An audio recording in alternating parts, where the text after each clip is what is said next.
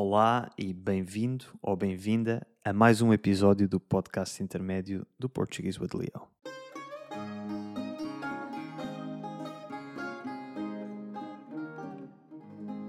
O último episódio foi sem dúvida o mais pessoal até agora. Contei-te basicamente toda a minha vida, tudo aquilo que andei a fazer nestes 30 anos aqui na Terra. Espero que tenhas gostado. Se tinhas alguma curiosidade, alguma pergunta, alguma coisa que quisesses saber sobre mim, espero que tenha ficado respondido. E hoje, partindo um pouco também desse episódio, continuando na mesma linha, numa linha de partilhar coisas mais pessoais, hoje quero falar-te dos nove hábitos que ao longo da minha vida tiveram o maior impacto positivo ou tiveram mais impacto positivo em, em vários níveis, quer a nível do, das minhas relações, da minha felicidade, quer a nível da minha saúde, quer a nível profissional, bem-estar, portanto, impactos positivos. No último episódio foi mais contar-te coisas sobre mim e hoje espero poder dizer-te coisas que possas aplicar tu também à tua vida se achares que é pertinente, se achares que alguns dos hábitos sobre os quais eu vou falar hoje também te poderiam beneficiar a ti e ajudar-te a melhorar a tua vida. Vou falar sobre nove hábitos, não significa que eu, na minha vida, só tenha experimentado estes nove hábitos. Há muita coisa que eu já experimentei e um deles é precisamente esta abertura a coisas novas e, e a busca de continuar a crescer e, a, e aprender. Mas estes nove são talvez aqueles que eu consegui manter com mais constância, que eu consegui fazer, que eu os hábitos são coisas que são. Os bons hábitos são coisas que são difíceis de manter. Existe uma data de livros e, e vídeos de YouTube e toda uma indústria em torno de ajudar as pessoas a criar bons hábitos. E, portanto, se fosse fácil, não era preciso falar sobre isso. Os bons hábitos são coisas muito difíceis de começar e de manter, mas que causam um grande impacto positivo. E eu, ao longo da minha vida, já experimentei e comecei e deixei de fazer muita coisa mas estes nove são talvez os que, os que são mais essenciais e que, sim, consegui manter. Acho que a maioria deles são hábitos que vale a pena manter ao longo de toda a vida, mas há certamente momentos da nossa vida em que é mais útil ou mais necessário fazer certas coisas e deixar de fazer outras, e outros que não. E o primeiro hábito de que te vou falar é um que se calhar pode ser útil ou não, dependendo da fase da vida em que estás, e é o de dizer que sim às coisas. Abertura a coisas novas. E este é um hábito que eu decidi implementar para mim mesmo muito jovem e até foi inspirado por um filme que saiu em 2008 chamado Yes Man com o Jim Carrey, se não me engano, em que a premissa do filme era precisamente para mudar e melhorar a sua vida, o protagonista, o Jim Carrey, começou a dizer que sim a tudo. Fosse o que fosse, ele dizia que sim e logo via em que situação é que ia parar. E eu, durante a minha adolescência, tive ali uma fase de, em que era um pouco mais solitário, não tinha tantos amigos e não sei, uma fase se calhar um pouco menos interessante a nível de, de quão interessante pode ser a minha vida. E senti que, se calhar, se eu tivesse uma atitude mais de dizer que sim às coisas, eh, uma abertura a coisas novas, o que quer que me apareça, eu vou. Qualquer proposta que me façam, eu vou. Acho que foi uma coisa que eu decidi fazer, acho que na minha adolescência, ou já não sei se foi um pouco mais tarde, dos últimos anos de, do secundário ou talvez até na faculdade, esta atitude de tudo o que é coisas novas, ir, dizer que sim e depois logo se vê. E acho que foi a altura certa, acho que é o tipo de coisa que é necessário fazer quando somos jovens e temos, entre aspas, menos a perder se as coisas correrem mal. E foi uma coisa que me permitiu viver novas experiências, permitiu ganhar o gosto por viagens, por uh, explorar novas culturas, etc. Ou seja, uma data de coisas, uma, uma, uma forma de estar, uma forma de ver o mundo, uma abertura ao mundo e a coisas novas e a qualquer plano que surja hoje em dia, quer seja um plano social, quer seja o que quer que seja. Eu sou uma pessoa muito aberta a tudo o que é novo e conhecer pessoas novas e fazer coisas novas e diferentes, fazer atividades novas e tudo nasce desta mudança mental, digamos, nesta decisão consciente de mudar o meu chip mental e decidir para mim vou ser o tipo de pessoa que diz que sim às coisas, que é aberta a novas experiências. Portanto, este é o primeiro hábito. Claro que ah, com o passar dos anos e à medida que temos de ser mais seletivos com onde é que onde é que passamos, a que é que dedicamos o nosso tempo e a nossa atenção. Não podemos dizer que sim a tudo, mas sobretudo naquela fase da vida em que eu estava no secundário e depois na faculdade, e se calhar numa fase da vida em que somos mais jovens, acho que é um bom hábito e uma boa atitude para se ter. O segundo hábito é deitar cedo e acordar cedo. Em Portugal temos uma expressão, um ditado que é deitar cedo e cedo erguer dá saúde e faz crescer. Neste caso, eu não digo que todos tenhamos que nos deitar cedo e acordar cedo, muitos de nós temos empregos que não o permitem, mas ter um bom horário de sono, ter bons hábitos de sono, dormir as horas que são necessárias e, idealmente, dormir sempre à mesma hora, deitar-se e acordar-se sempre à mesma hora todos os dias, é algo que faz maravilhas à nossa saúde. E confesso que tive períodos da minha vida em que não conseguia ter, manter este hábito, e ainda hoje em dia é muito fácil ficar acordado até tarde. E portanto, aqui quero falar-te de primeiro da minha história com o deitar-me cedo e acordar cedo, e depois com as pequenas, as pequenas estratégias que uso, que ponho em prática para conseguir ter um horário de sono saudável. Eu, desde miúdo, que sempre fui, felizmente, uma pessoa naturalmente muito matinal. Sempre acordei cedo naturalmente. Curiosamente, quando era criança, a minha motivação era ver os desenhos animados que davam de manhã, por exemplo, Pokémon, que eu adorava, e outros desenhos animados não sei se foi isso que me levava, se era isso que me levava a acordar cedo ou se simplesmente eu acordava cedo já naturalmente e para além disso ainda tinha a motivação de ver os desenhos animados, portanto tudo funcionava em simbiose, digamos, para eu acordar cedo aos fins de semana. Durante a semana acordava cedo porque tinha que ir para a escola. Aos fins de semana era por causa dos desenhos animados e por causa desta minha tendência de acordar naturalmente cedo. E assim foi durante toda a minha infância e adolescência até aos 18 anos, porque andava na escola e, portanto, tinha de acordar cedo a maior parte do ano e nos fins de semana e nas férias gostava de acordar cedo e aproveitar o dia e era esse tipo de pessoa. Na faculdade isso meio que se estragou.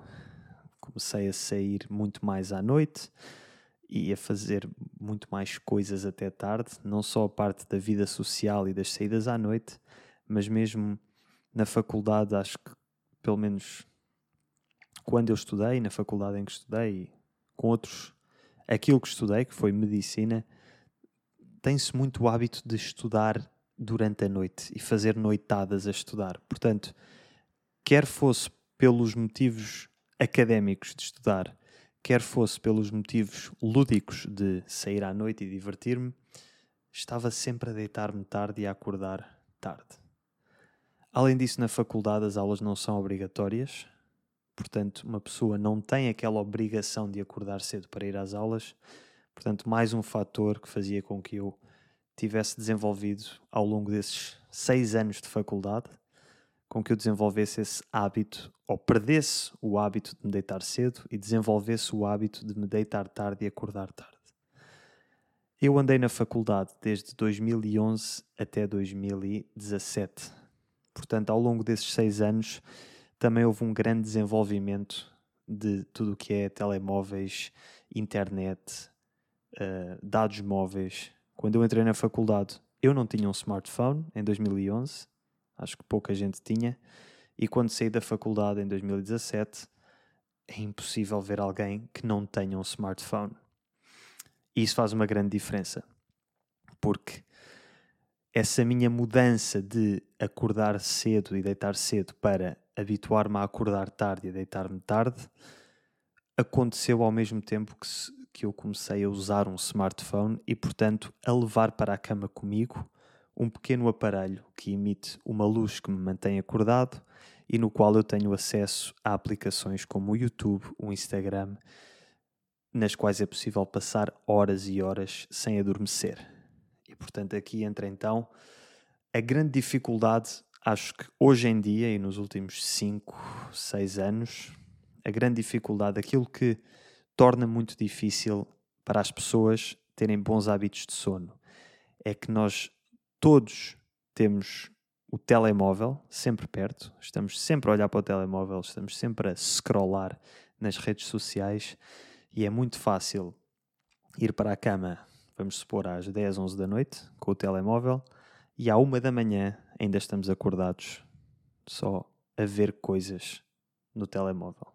Aquele, aquela dopamina, não conseguimos parar de ver vídeos no YouTube, de scrollar no Instagram, o que quer que seja. E isto depois leva a dois possíveis cenários negativos. Deitamos-nos tarde, e se formos uma pessoa que tem um emprego no qual tem de comparecer, senão é despedida, temos de acordar cedo. Portanto, mesmo que nos deitemos tarde, temos de acordar cedo. Isso significa o quê? Que dormimos poucas horas. Durante a semana dormimos poucas horas, depois ao fim de semana ou o nosso corpo já se habituou e dormimos também poucas horas, porque não conseguimos ficar a, a, dormir, ou então somos o tipo de pessoa que depois no fim de semana dorme imenso e dorme até tarde e não aproveita o fim de semana. De qualquer das formas, não é saudável dormir menos do que as horas de que o nosso corpo necessita. Eu não sou nenhum especialista em sono e quero aprender um pouco mais, mas existe um livro chamado Why We Sleep, Porque é que dormimos, que eu ainda não li, mas está na minha lista. Mas sempre que ouvi pessoas que já leram esse livro falar sobre esse livro, dizem sempre o mesmo. Desde que li este livro, comecei a definir o sono como a minha principal prioridade. Ou seja, eu pessoalmente não sou especialista em sono e na fisiologia e em como o sono afeta a nossa saúde, mas sei que mau sono é equivalente a é um hábito horrível, a longo, tanto a curto prazo como, sobretudo, a longo prazo para a nossa saúde. E, portanto, não é bom este cenário. Este cenário de deitar tarde, dormir poucas horas, acordar cedo porque temos um emprego e temos que ir, e, portanto, passamos semanas, meses, anos a acumular falta de sono, é péssimo. O outro cenário é se fores uma pessoa como eu, ou para pessoas da mesma situação que eu, em que eu não tenho um emprego, eu sou o meu próprio chefe, isso dá-me a liberdade de poder acordar quando quero, o que é muito bom e permite-me dormir se for necessário e, portanto, consigo manter o sono em dia. Mas por outro lado, se eu me começar a habituar a deitar-me todos os dias às duas, três da manhã e a acordar às onze, meio-dia, não aproveito o dia. Por um lado, não sou tão produtivo e, portanto, a minha atividade profissional sofre. E por outro lado, não aproveito tanto o dia, não, não passo tanto tempo exposto à luz solar, porque quando acordo já vamos a metade do dia e depois o sol põe-se, ou seja, outras coisas negativas. E portanto é muito importante para mim uh, acordar cedo e deitar-me cedo, e, e bem vistas as coisas, o ser humano é feito para acordar com o sol e deitar-se com o sol. Portanto, não pode ser de outra forma. Temos de nos deitar mais cedo e acordar mais cedo. E como eu já deves ter percebido, na minha ótica, o grande culpado, ou os grandes culpados, são os gadgets, o computador, o telemóvel que levamos para a cama. E, portanto, o hábito, o hábito que faz a diferença, passa por arranjar forma de que estes aparelhos não nos afetem. Eliminar ecrãs a partir de uma determinada hora. Vamos supor que queres dormir 8 horas e talvez queiras acordar às 7 da manhã. Significa que idealmente estás a adormecer às 11 da noite. Isso significa que idealmente devias apontar para evitar ecrãs a partir das 9 da noite, duas horas antes. Provavelmente não vais conseguir, mas se apontares para as 9, pelo menos às 10 já deves conseguir. Portanto, tentar eliminar ecrãs duas horas antes da hora que gostaríamos de estar a dormir. Se tentarmos duas horas antes, pelo menos uma hora antes conseguimos. Mas, ok, é fácil dizer isto, mas é difícil executar. É muito fácil levar o telemóvel para a cama e ficar ali a mexer no telemóvel e não dormir. O que eu comecei a fazer foi deixar o telefone noutra sala, nunca levar para o quarto. Deixo sempre o telefone na sala e vou para o quarto sem o telemóvel. E a tua pergunta é: mas se não levas o telemóvel contigo, como é que acordas cedo? Precisas do despertador. E a minha resposta é: já existiam despertadores antes de existirem smartphones. Eu comprei um despertador físico e, portanto, nos dias em que preciso de acordar a uma determinada hora, meto o despertador físico. É um pequeno relógiozinho, até é bonito e vai bem com a estética do meu quarto. E nos dias em que eu preciso de colocar despertador, ponho esse relógiozinho e acordo. Mais uma vez, isto é fácil de dizer, mas é difícil de executar. A necessidade de ter alguma coisa que nos distraia antes de adormecer é muito grande se nós não levamos o telemóvel para o quarto, o que é que fazemos? Deitamos na cama e ficamos a olhar para o teto até adormecer? Contamos carneirinhos? Hoje em dia já ninguém faz isso. Hoje em dia é demasiado necessário ter algum tipo de distração antes de adormecer. Aqui é onde temos de mais uma vez voltar aos tempos pré-smartphone e levar um livro. É verdade, ler antes de ir dormir. Uma coisa que eu, quando era criança, fazia sempre. Eu adorava ler, eu lia imenso. E outro hábito que durante os meus tempos de faculdade perdi e que foi substituído pela utilização do smartphone. Hoje em dia estou a recuperar e para isso tenho um leitor de e-books. E tu podes pensar, ok, um leitor de e-books, mas isso também tem luz, é como um ecrã. A verdade é que não, é uma luz diferente. Aquilo não é como as luzes dos telemóveis que nos mantêm acordados. Aquilo é uma luz que ilumina a página, não vem diretamente para a nossa cara. E eu levo o meu e-book para a cama comigo, ponho em modo noite, ou seja, fundo preto e letras brancas, e ao fim de 10, 15 minutos de ler já estou a dormir. Funciona sempre. Enquanto que se eu levar o telemóvel, sou capaz de ficar duas horas sem sono, só deitado na cama a mexer no telemóvel. Portanto, para resumir, os, os pequenos hábitos que ajudam a manter o hábito de deitar cedo e acordar cedo, a grande dificuldade é no deitar cedo, porque se nós nos deitarmos cedo, acordamos cedo. E então é desligar todos os ecrãs duas a uma hora antes da nossa hora de adormecer e quando vamos para a cama, deixar o telemóvel, tablets, computador, tudo o que seja ecrãs, deixar noutra sala, não levar para o quarto. Se precisarmos de um despertador, substituímos o despertador do telemóvel por um despertador físico. E se precisarmos de algum tipo de entretenimento antes de ir dormir, substituímos o telemóvel, o computador, o tablet, a Netflix, o que quer que seja, por um livro. Ou um livro físico, com a luz da mesa de cabeceira, ou um livro digital. Não num tablet, mas sim num leitor de e-books, porque a luz é diferente. Ler num tablet e ler num leitor de e-books é completamente diferente e, portanto, esta leitura deve ser sempre feita no leitor de e-books. E pronto, é este o segundo hábito.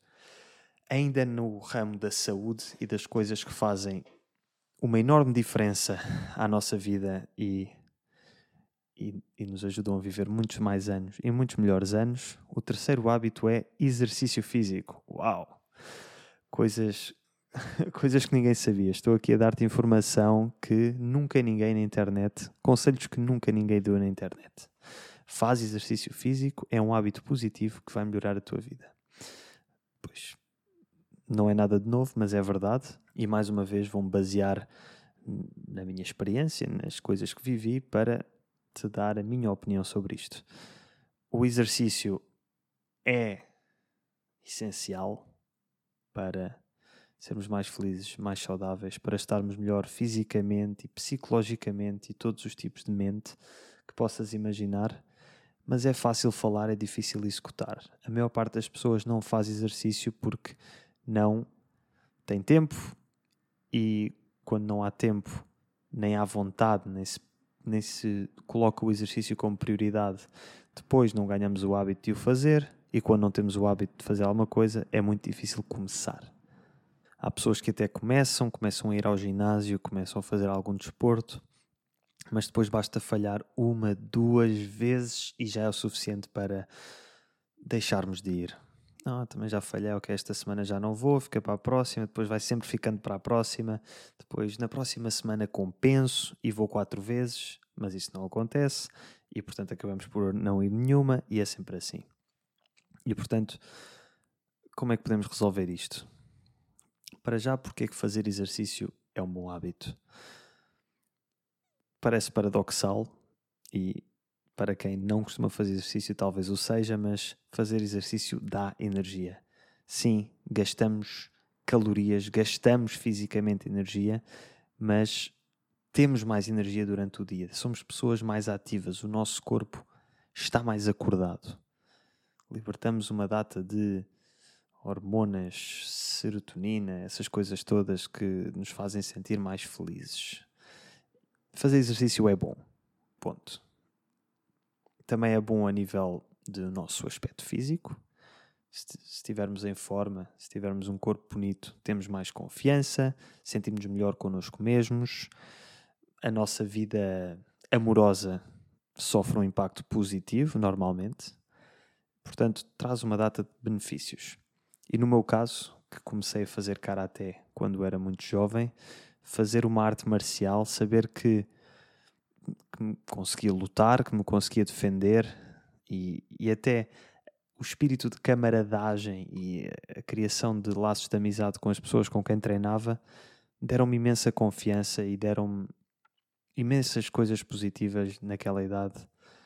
E portanto, fazer exercício e não só para nós fisicamente, mas mesmo para o aspecto social de fazer alguma atividade física com outras pessoas traz coisas muito positivas. É dos melhores hábitos que podemos ter e o ser humano foi feito para se mexer.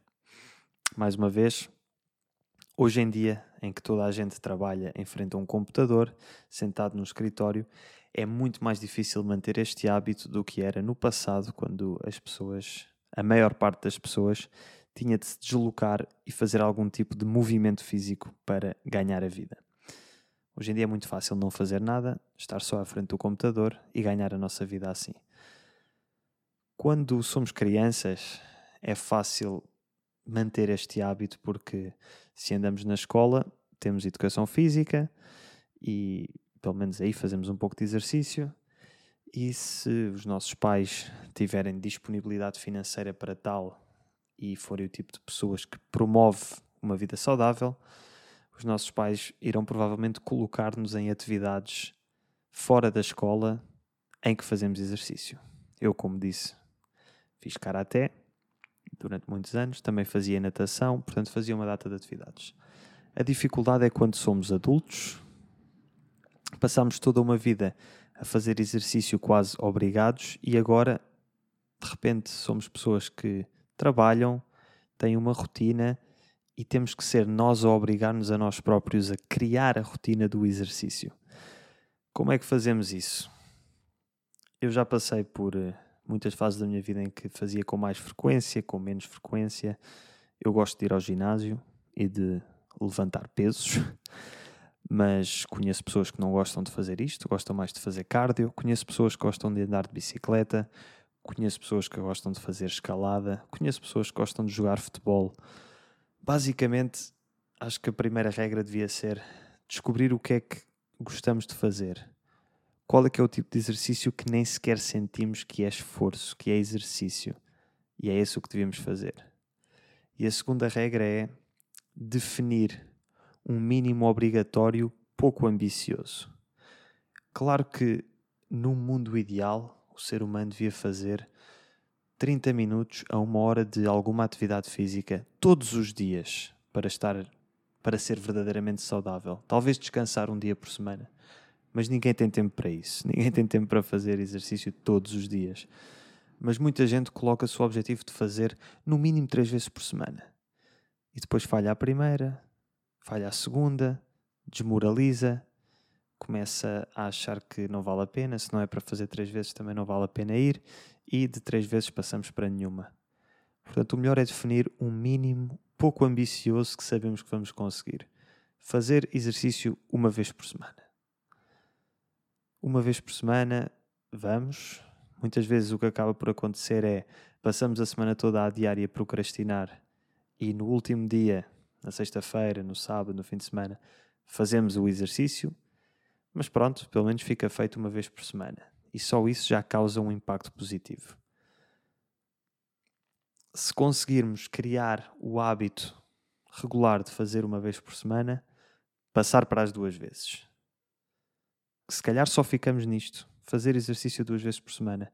Para muita gente é mais que suficiente para ter uma mudança positiva, um grande impacto na vida passar de fazer exercício zero a duas vezes por semana é, é uma mudança excelente.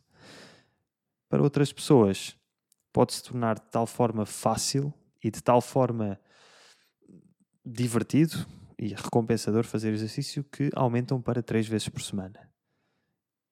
A diferença é que se tentarmos começar logo três, quatro vezes, quando não estamos habituados e quando não definimos com as nossas outras responsabilidades da nossa vida, não definimos uma forma que se encaixe bem no nosso horário, é muito fácil falhar e perder o hábito e não criar o hábito.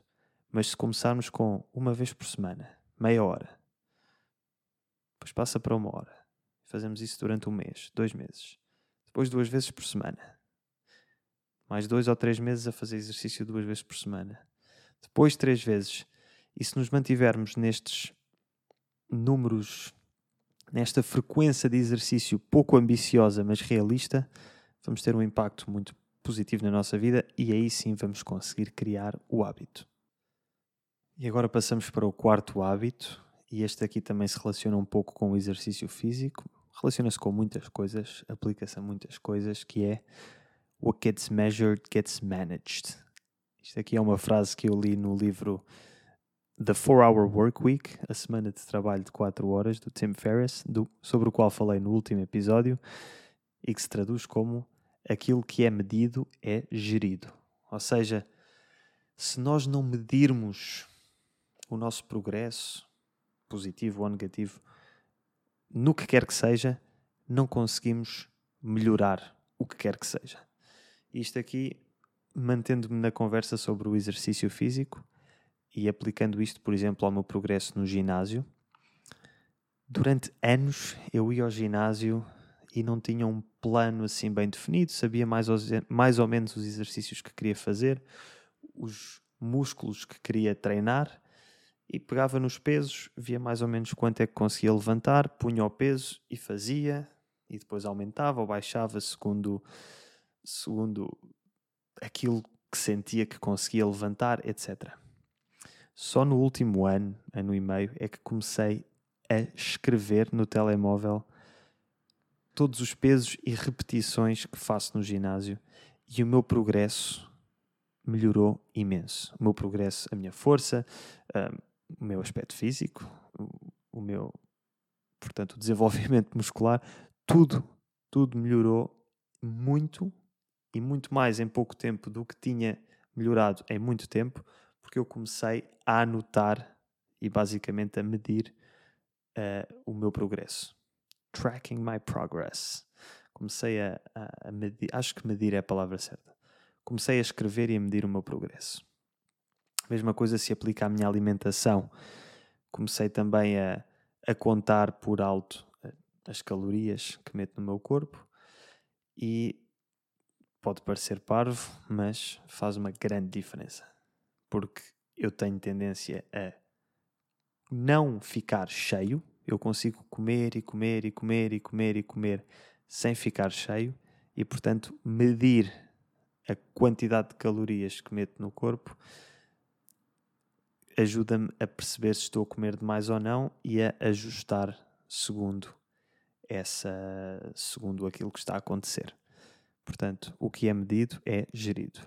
Isto não se aplica só à comida e ao exercício, portanto, à, à parte da saúde, aplica-se também às minhas finanças. Eu felizmente comecei a anotar todos os meus gastos há alguns anos. Acho que não sei se foi desde que comecei a viver fora de casa, quando fiz o meu primeiro intercâmbio e fui viver para a Itália, ou se já foi um pouco mais tarde, mas foi por essa altura, 2015, 2016, talvez 2015. Comecei a, anotar tudo o que gastava numa folha de Excel. E esse hábito é um hábito que continuei ao longo da minha vida e ainda hoje faço.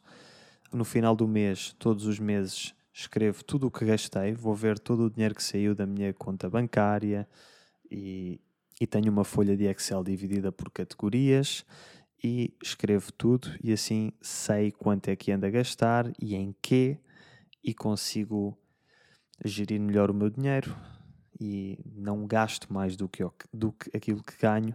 Portanto, é este tipo de responsabilidade financeira que nasceu de, desta, deste hábito de medir as coisas, de anotar as coisas. É este tipo de responsabilidade financeira que me permitiu, se calhar, tomar certas decisões como as que te contei no último episódio. A decisão de partir para uma viagem de sete meses, que acabaram por ser sete meses, mas que foi uma viagem sem data de regresso pelo mundo, com apenas 4 mil euros no banco. A decisão de começar a trabalhar como guia turístico, a decisão de tentar outros negócios, de começar a trabalhar como tradutor freelancer, a decisão de criar este projeto, o Portuguese with Leo, e a minha capacidade para gerir o meu dinheiro e, e tornar este projeto num projeto financeiramente viável, tudo isso nasce de ser uma pessoa que está sempre a par do dinheiro que ganha e do dinheiro que gasta. E, sobretudo, sendo alguém que trabalhou como freelancer e agora tenho este meu negócio, ou seja, as fontes de rendimento são instáveis e vêm de vários sítios, é muito fácil perder a, a noção ou não ficar a par de, de onde é que o dinheiro vem e para onde é que ele está a ir. E, portanto, este hábito de escrever aquilo que gasto é outro hábito muito importante e que teve um grande impacto na minha vida.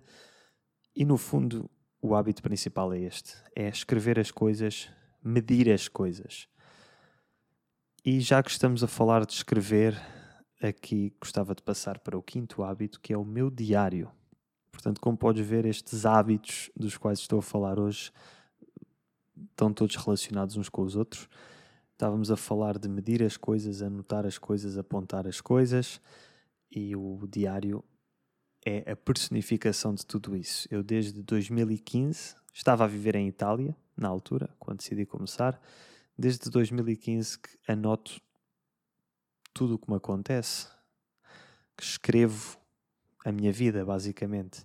Na altura começou apenas por ser um, um diário da, da aventura que estava a ser a minha vida em Itália, para mais tarde não esquecer mas depois decidi continuar. A minha vida, quando voltei de Itália, continuou a ser tão ou mais interessante do que quando lá estava e desenvolvi este hábito de escrever, escrever aquilo que me acontecia. Portanto, o meu diário é literalmente um diário das coisas que me acontecem. Hoje acordei, fiz isto, fiz aquilo, não sei o quê. Se calhar não escrevo todos os dias. Hoje acordei, porque normalmente acordo todos os dias. Um, não escrevo tudo o que faço a cada segundo. Hoje acordei, hoje comi, fui à casa de banho. Não. É mais escrevo as coisas de maior relevo, de maior importância que acontecem em cada dia. Às vezes escrevo todos os dias, outras vezes fico semanas, meses sem escrever e depois, quando tenho tempo, faço assim uma espécie de resumo das coisas que aconteceram. Coloco fotografias e realmente este diário é uma é uma das melhores coisas que fiz porque a minha vida é a minha vida. Não, não tenho outra e o tempo que passa não o recupero. Portanto, é uma excelente forma de poder ler as coisas que vivi, as, as aventuras, as experiências que vivi e poder, de certa forma, reviver essas aventuras. Por outro lado, já faço isto há oito anos e, portanto, claro que cresci como pessoa, a minha forma de ver o mundo foi mudando e, portanto, às vezes ler coisas que escrevia quando há 5, 6, 7 anos também mostra a pessoa que eu era, a evolução que tive, como pensava. É, é muito fixe nesse sentido, o ter um diário, mas não tem aqui o hábito, o meu hábito é escrever um diário, mas o, caso queiras fazer alguma coisa parecida, não tem de ser um diário, pode ser algum tipo de journaling pode ser só. Existem várias práticas a nível de escrever diariamente que, que, que trazem benefícios. Por exemplo, uma é chamada Morning Pages, páginas matinais, que é quando acordamos, escrever. E escrever não necessariamente para mais tarde ler aquilo que estamos a escrever, mas simplesmente para libertar o nosso cérebro dos pensamentos e, e das preocupações e começar o dia com a cabeça fresca, sem nada e começar o dia da melhor forma. Ou seja, às vezes uma pessoa acorda e, tá, e tem assim alguma. Está logo estressada, está a pensar em alguma coisa, escrever e desanuviar. Há quem faça isto à noite também, antes de dormir, mais uma vez. Às vezes vamos dormir com preocupações ou temos muitas coisas na nossa cabeça, coisas que em que estamos a pensar que vão acontecer amanhã, depois da manhã, na próxima semana, pequenas preocupações do dia a dia da nossa vida e às vezes escrever as coisas num papel permite libertar o cérebro e vamos dormir mais tranquilos. Portanto, aqui o hábito é alguma forma de escritura diária que, que faz bem. E portanto é esse o hábito que eu te recomendo. Quer seja o diário, quer seja outra coisa qualquer. Ah, já agora, isto é um podcast para aprender português e eu falo muito sobre línguas aqui neste podcast e no meu canal de YouTube.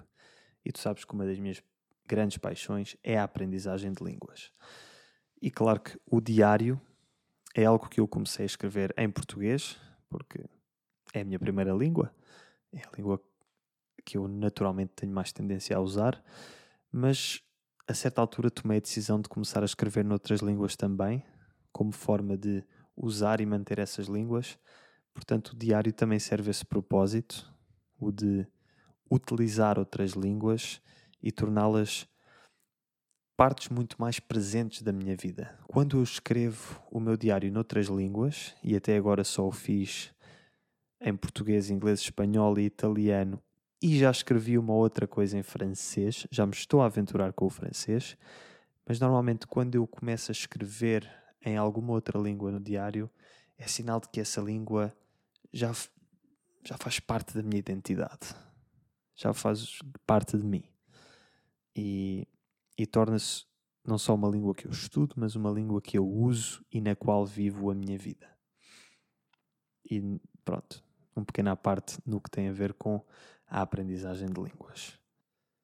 Outra coisa que o diário me permite fazer, mas não tem que ser só com o diário, é analisar o ano que passou.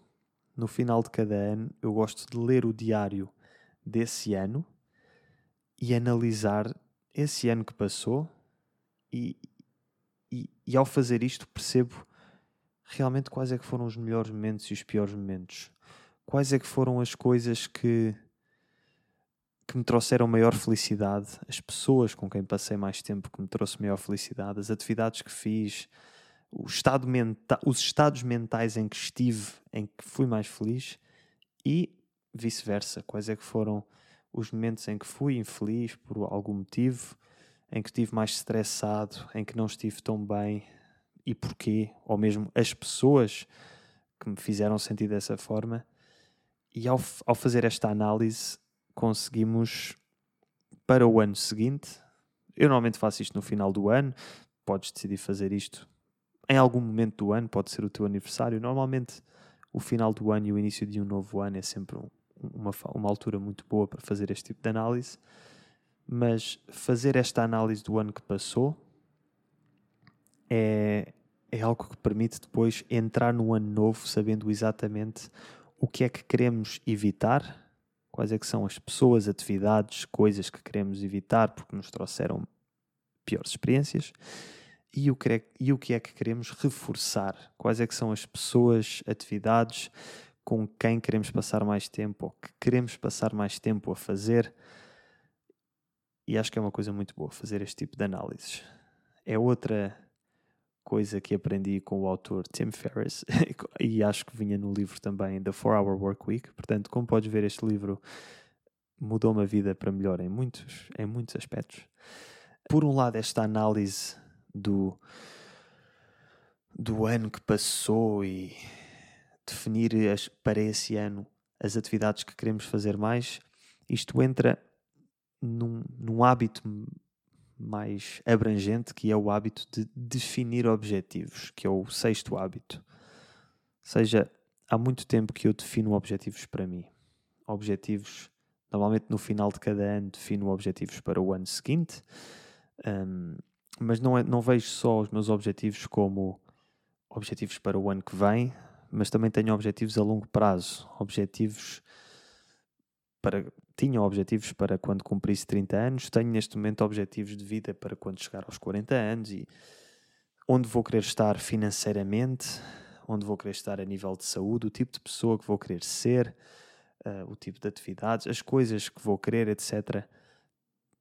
Acho que habituarmos a definir objetivos e em várias áreas da nossa vida é, é muito importante e ajuda-nos a ter um rumo na nossa vida, ajuda-nos a saber para que é que estamos a trabalhar e ajuda-nos a ter melhores prioridades. Porque se nós sabemos o que é que vamos querer daqui a 10 anos, se nós tivermos uma ideia mais ou menos clara de onde é que vamos querer estar fisicamente, onde é que vamos querer estar psicologicamente, como é que queremos que a nossa saúde seja, como é que queremos que as nossas finanças sejam, como é que queremos que as nossas relações sejam, um, quantas línguas e quais línguas é que queremos falar, se queremos saber to tocar algum instrumento, fazer alguma coisa nova. Ou seja, se tivermos uma visão clara da pessoa que queremos ser em todos os aspectos, é muito mais fácil ao longo da nossa vida saber se estamos a caminhar ou não para essa visão. É muito mais fácil eliminar as atividades e os maus hábitos que nos levam para longe desses objetivos e manter-nos nos bons hábitos que nos levam para esses objetivos. Portanto, o hábito de definir objetivos todos os anos, todos os meses e, e, visualizar a nossa vida, visualizar o nosso futuro, o futuro que queremos, é um hábito muito bom e que eu recomendo. E como eu disse, por um lado o visualizar e por outro lado o analisar o ano que passou, a cada novo ano que passa, para percebermos também o que é que nos faz realmente feliz e o que é que nos faz infeliz e essas coisas todas. Passamos agora para o sétimo hábito, e isto já está a ficar um pouco mais abstrato, é o hábito do constante crescimento e aprendizagem. Eu considero-me muito sortudo por muitas coisas, mas uma delas é eu naturalmente sempre fui uma pessoa que sempre quis aprender mais e melhorar-se mais e sempre fui naturalmente curioso e, e eu acho que isto é um hábito que se cria, mas considero que tive sorte em ser naturalmente assim. Eu tenho quase um vício em aprender. É, para mim é muito difícil sentir que estou estagnado, sentir que o tempo livre que tenho não é passado a, de alguma forma, melhorar algum aspecto da minha vida ou dos meus conhecimentos ou das minhas competências, aptidões. Portanto, esta vontade de constantemente melhorar alguma coisa, aprender alguma coisa nova, crescer em algum aspecto, quer seja a nível de alguma aptidão física, quer seja a nível de alguma aptidão linguística, aprender línguas novas encaixa muito bem nisto aqui, uh, seja a que aspecto for.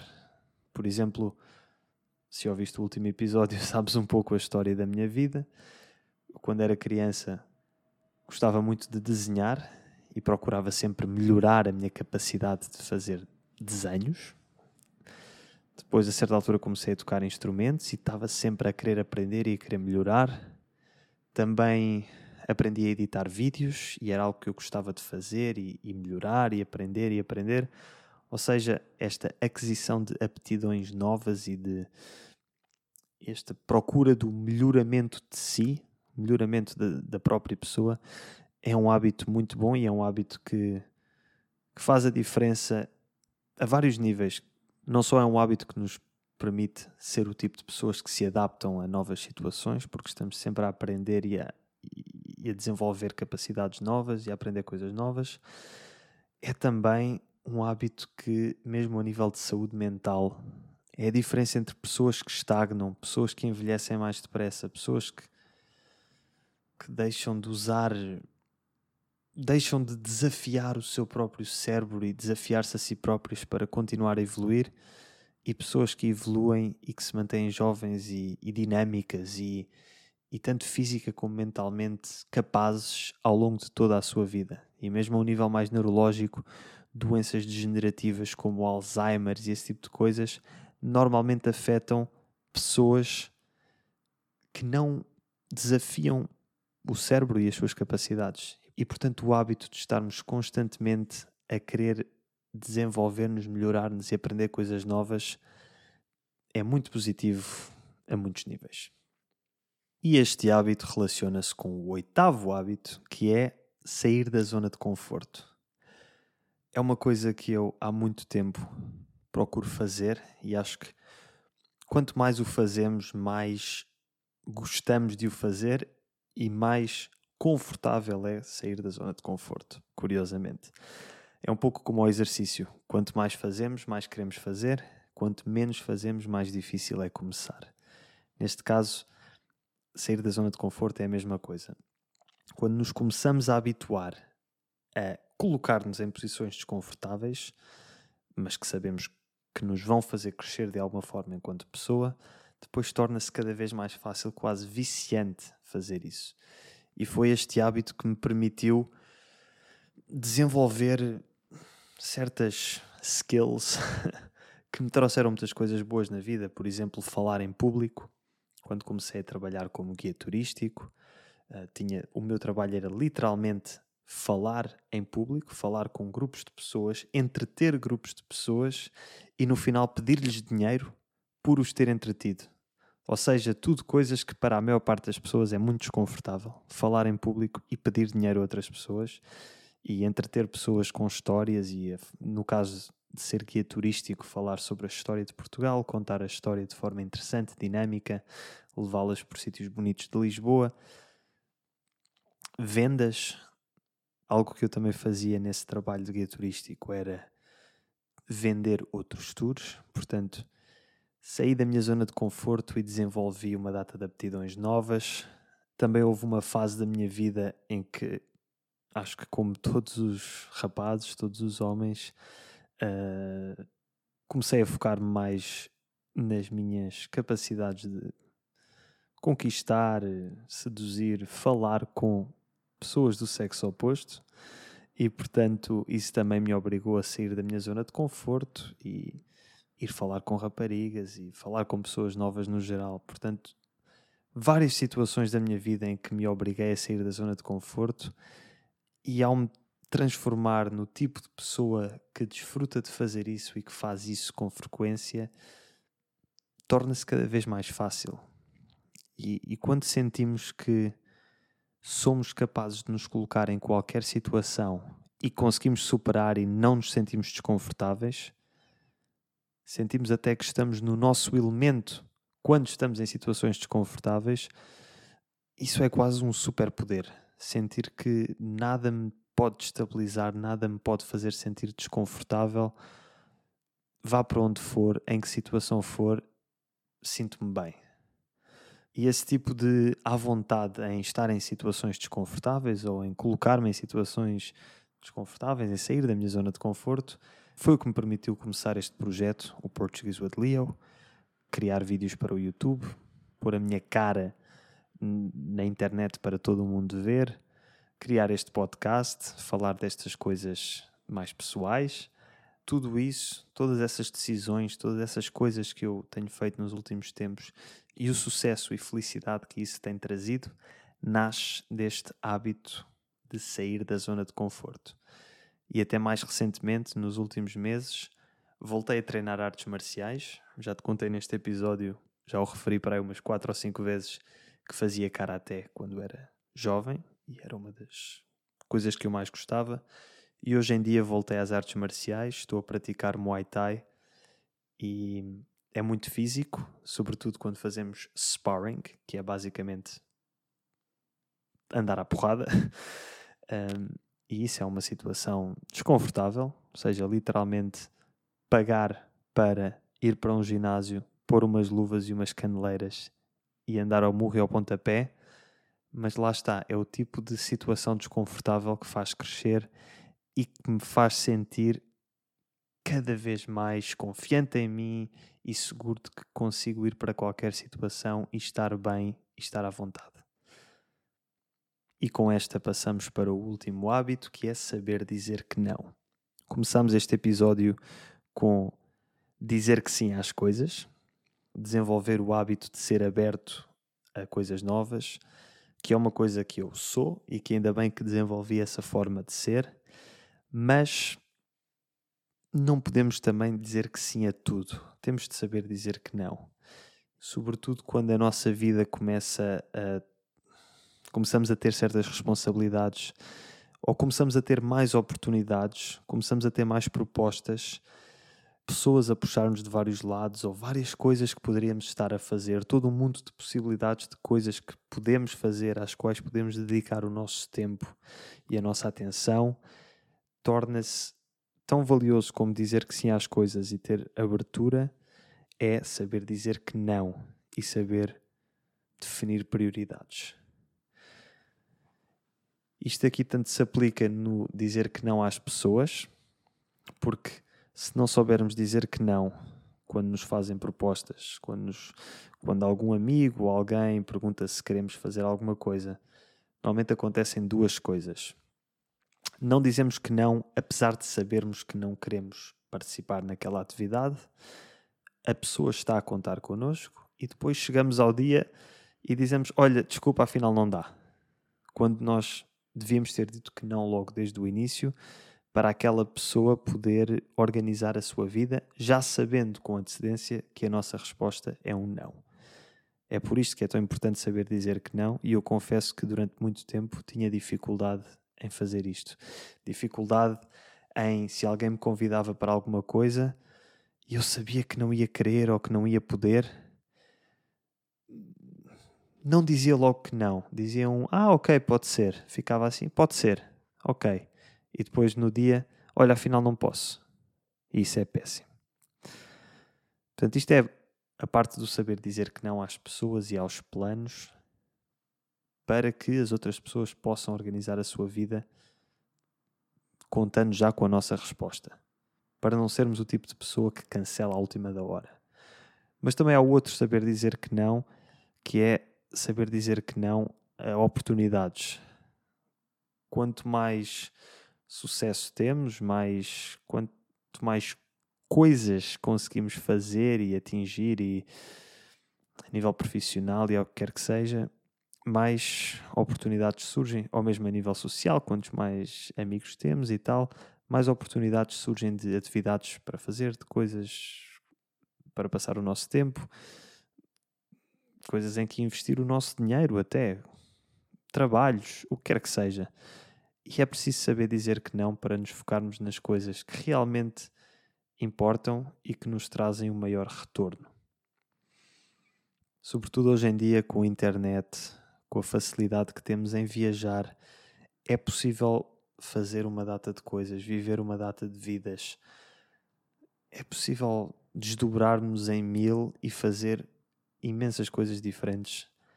Mas se queremos ter algum tipo de sucesso em alguma área profissional ou em relações, ou se queremos tornar-nos bons ao que quer que seja, é preciso dedicar muito tempo a isso e é preciso saber dizer que não a todas as outras coisas.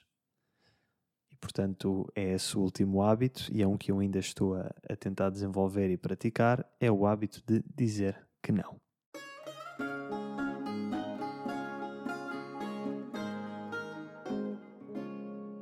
Espero que tenhas gostado deste episódio. Espero que esta minha partilha dos nove hábitos que mais melhoraram a minha vida te tenha ajudado, inspirado de alguma forma. São agora 11 e um quarto da noite, portanto, vou seguir os meus próprios conselhos e vou-me tentar deitar cedo.